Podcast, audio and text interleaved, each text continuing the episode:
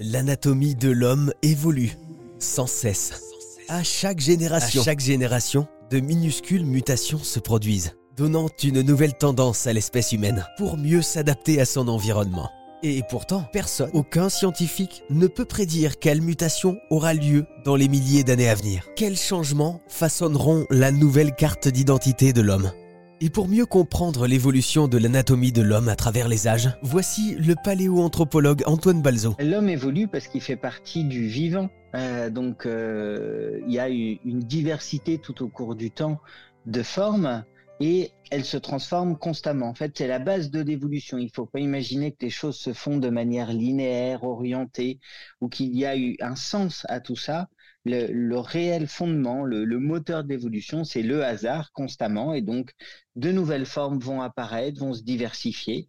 Et euh, au sein de l'humanité, bah, c'était la même histoire que parmi tous les autres êtres vivants. Il y a eu des espèces humaines complètement différentes. Et puis nous, nous sommes une espèce parmi euh, toutes les autres. Alors, on a des particularités comportementales, mais d'un point de vue biologique, anatomique, on est nous aussi le résultat du hasard et de cette grande histoire évolutive. C'est que le hasard Il n'y a pas euh, euh, d'évolutions qui sont dues à l'adaptation à, je sais pas, un mode de vie ou un environnement Alors en partie oui, mais ça fait partie aussi du hasard parce que les changements qui peuvent advenir tout autour ou les mouvements que peuvent avoir les êtres vivants euh, ne sont pas prédictibles. Donc le hasard joue un rôle dessus.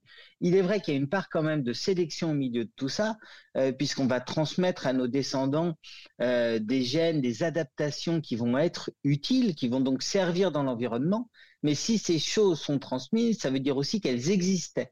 Et quand elles sont apparues, elles sont pas apparues par finalité pour euh, pour être mieux adaptées. Elles sont apparues parce que le hasard a encore joué son rôle. Donc euh, le grand moteur c'est le hasard. Et puis de temps en temps il y a de la sélection et des choses qui sont conservées parce qu'elles sont utiles mais c'est une, une, proportion euh, moindre d'évolution. Le, le, principal moteur de tout ça, c'est euh, la chance qui fait que les êtres vivants se, se différencient, évoluent, se transforment. Alors, impossible de savoir à quoi nous ressemblerons dans mille ans.